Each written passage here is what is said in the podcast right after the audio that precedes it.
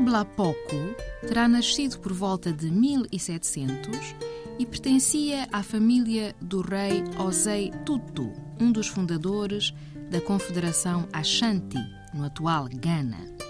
Diz a lenda que em 1730, na sequência de disputas políticas, levou o seu povo para oeste e fundou um novo Estado na atual Costa do Marfim.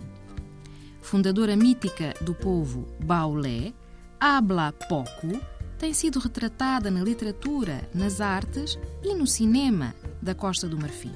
Faleceu em data incerta.